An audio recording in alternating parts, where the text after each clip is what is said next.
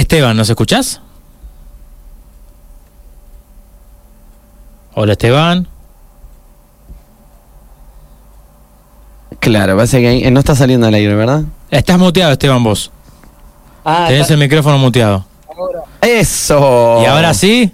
¿Sale? Perfecto. De más, buenazo.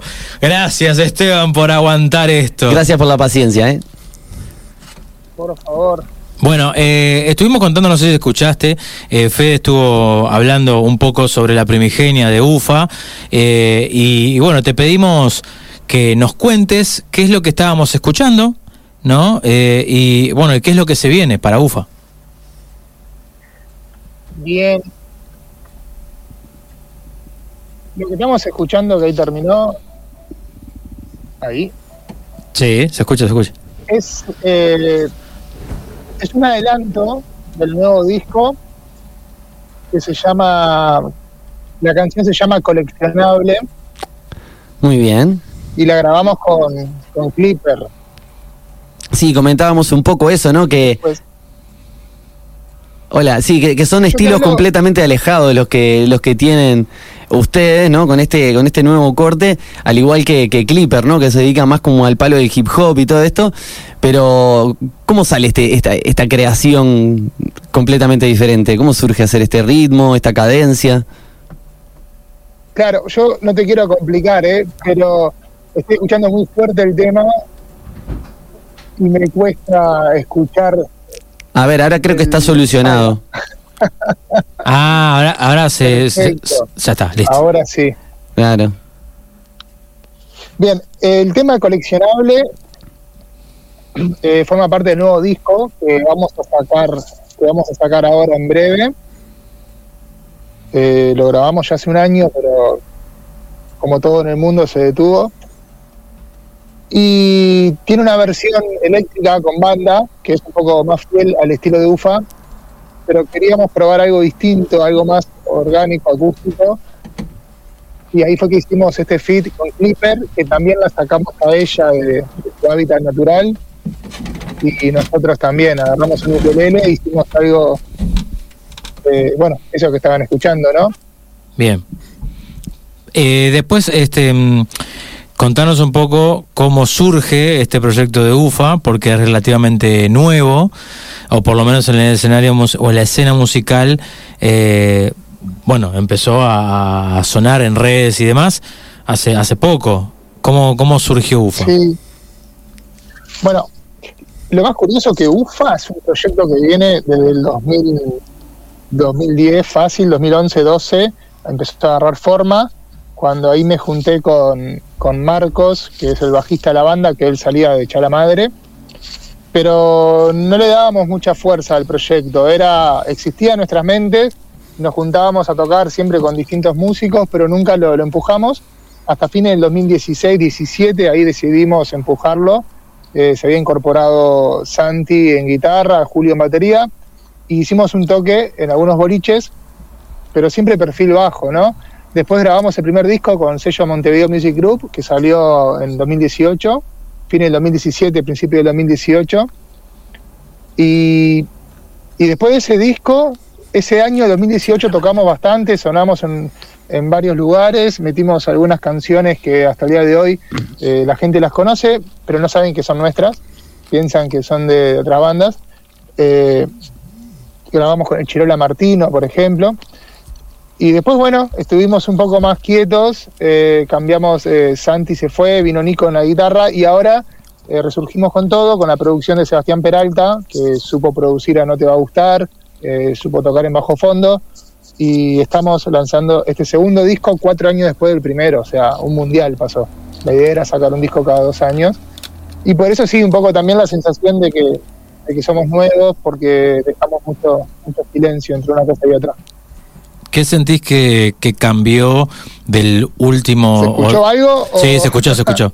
Se escuchó, se escuchó todo. sí. Sí, lo que sí, ahora teníamos el micrófono muteado, ahora sí pues empecé a preguntar. Eh, ¿Qué sentís que cambió del, del primer disco mm, con, con la parte musical a este segundo? Eh, y si hay en, dentro de ese cambio, hay algún, bueno, hay una vinculación con el cambio también de los músicos y demás. Perfecto. ¿Sabes que el, el primer disco eh, tiene lo que tienen todos los primeros discos y es que es un grandes éxitos de, de, toda tu vida, viste, todo tu acervo. Es como que cuando fuimos a grabar un disco había canciones que tenían 10 años de antigüedad que claro, estaban guardadas en el cajón. Siempre pasa con los primeros discos. El segundo disco cambió completamente porque fue un proceso más profesional de decir, ok, tenemos eh, en este tiempo que sacar las canciones. Entonces musicalmente tiene algo que es, eh, que es, homogéneo que suena todo bastante parecido y no son canciones que a lo largo del tiempo van claramente siendo distintas. También tiene algo muy importante para nosotros que es que es un híbrido de orgánico y electrónica, porque el primer álbum era hecho por computadora básicamente, y este eh, trabajamos con Roberto Rodino en Drum Doctor, fuimos a grabar a Pero Loco, otras cosas las grabamos acá en el estudio de, de Carne, y es una mezcla que, que está interesante porque es eh, todo lo que es pop y electrónico con todo lo que es orgánico. Así que es un disco más, más natural, más orgánico y también más homogéneo en cuanto a la, al sonido. Por otro lado, algo, algo, que cambió fue las letras. Ponele que, que, el primer disco tenía muchas historias de amor y desamor a lo largo de 10 años, entonces es como que, ta, era un, un diario íntimo, poco más. Y este disco, por suerte, uno espera que no pasen tantas cosas en, en un periodo de seis meses. Y también se decidió hablar de otros temas importantes como la familia, como cuestiones más medioambientales, cuestiones más eh, humanas en general. Y eso creo que acorde al sonido de más orgánico. Yo inevitablemente te diría que es un disco más maduro, porque claro, pasaron un montón de años, pero al margen de eso lo veo como más serio, y no tan como era al principio que pretendía tener como más actitud que música. Ahora creo que es al revés. Claro, sin a ver ahora sí. Este, claro, no, sin se, se mutean los micrófonos. Ahora sí. Nada, sin duda este no es lo mismo venir con un trabajo este de creación de canciones de, de años que, que vienen saliendo, vienen saliendo y en el momento de, de, de, plasmarlas, claro, tenés que adaptar o no a un disco que, que, puede tener como diferentes colores y cosas, ¿no? Este, claro. Bueno, comentabas hoy mm, más temprano, o sea, hace un ratito que eh, grabaron con el Chirola Martínez, pero no en cualquier estudio. O sea, grabaron en, en Abbey Road Studio con un salado ahí, con tremendo ingeniero de sonido. Bueno, contanos esa experiencia, cómo no, fue. No no es tan así tampoco. A ver. Masterizamos. No, masterizamos. Masterizaron, no, pero no grabaron ahí. No, no, yo había estado allá en el estudio eh, en 2017 y en Abbey Road y me había quedado con todas las ganas de grabar, pero ta, básicamente era matemáticamente no había chance. Eh, entonces lo único que pudimos hacer fue en base a, esa visita que yo había hecho y algún contacto, nada, coordinar para masterizar allá. Con Alex Wharton, que es uno, un ingeniero que trabajó para Paul McCartney, trabajó para un millón de, de proyectos históricos, y que a mí me gustaba mucho, sobre todo, un proyecto que había hecho con un DJ que es Doug Dumont, eh, el tema Ocean Drive, que después si quieren escucharlo, eh, que le dije básicamente, nada, quiero sonar así. Pero no pudimos, por presupuesto, eh, llevar todo a grabar allá es algo que estaría, que, que, sigue siendo el sueño ¿no? de todo el mundo, creo. Pero por lo menos pudimos poner un pie y después un máster. Algo es algo.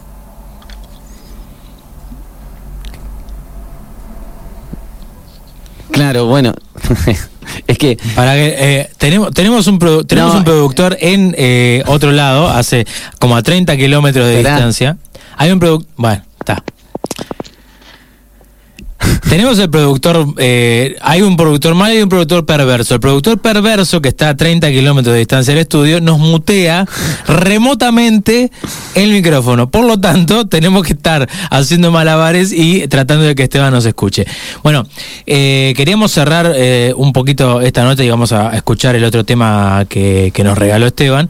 Yo quería preguntar, por mi lado, ¿cuál es el objetivo más eh, tangible para este 2021, o por lo menos para los dos meses que vienen, con este tema de que, bueno, no pueden tocar en vivo eh, y demás. ¿Qué, ¿Qué es lo que ustedes necesitan o que quieren hacer que se ponen como zanahoria ahí adelante en este bimestre de 2021? Bien, eh, claramente el objetivo de toda banda es tocar, pero entendemos lo que está pasando. Eh, y el objetivo nuestro pasó a ser eh, sacar el disco primero, porque ya ese disco tiene mucho tiempo eh, en la cocina.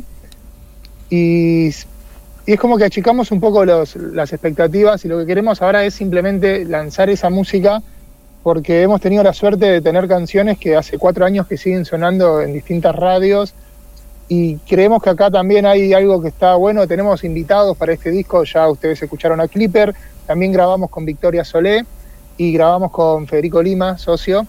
Entonces el gran objetivo para este año no es tanto tocar en vivo, sino eh, soltar ese material. Eh, vamos a lanzar el disco completo que se llama Volver a la Luna pero que lo vamos a lanzar en el segundo semestre. Ahora lo que estamos por sacar son dos temas sueltos de nuevo. Hace poco lanzamos dos, ahora vamos a lanzar otros dos. Y estamos filmando como una especie de cortometraje musical que, que vendrían a ser cuatro canciones en formato de un videoclip extendido que cuenta las cuatro historias unidas. Ese es el objetivo de este año, básicamente generar contenido, como hace todo el mundo, y no tanto tocar en vivo. Seguro, ahí va, adecuándose a las, a las posibilidades que, que nos deja la pandemia actualmente. Bueno, Esteban, estamos muy agradecidos de compartir contigo y con el resto de la banda, a quienes le mandamos saludos. Ya podemos aprovechar para nombrarlos a todos y cada uno de los integrantes. Bien, te te lo menciono yo. Contame. Con ustedes. Decilo, decilo tú nomás. Bien, eh, en la batería, que ahora se luce mucho más, que igual tuvo un trabajo difícil porque la batería no antes, al ser escrita por computadora, después para tocar en vivo había que, que- que recrear la, línea de batería, digamos. Ahora eh, Julio Crisolito es nuestro querido amigo baterista y él eh, hizo un trabajo muy lindo para este disco que se puede apreciar mucho más en detalle.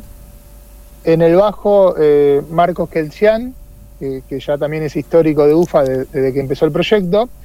En la guitarra está Nicolás Rial, que también, aparte de hacer guitarra, hace lo que es sintetizadores, controladores, y, y es como que muy interesante todo su aporte. Y, y bueno, está, estoy yo. Y también está eh, el trabajo de Sebastián Peralta, nuestro productor, que compuso también muchas secuencias y muchos arreglos de teclas y de pistas. Perfecto, Impecable. Esteban. Todos ellos componen a UFA, una tremenda banda que va a estar sacando material. Eh, vamos, a vamos a terminar la nota antes que se nos apague la transmisión, porque está por apagarse el teléfono. Eh, pero los vamos a dejar con edificios de UFA. Hasta la próxima y mucha suerte con esta, este proyecto hermoso. Gracias, Esteban. Chao. Chao.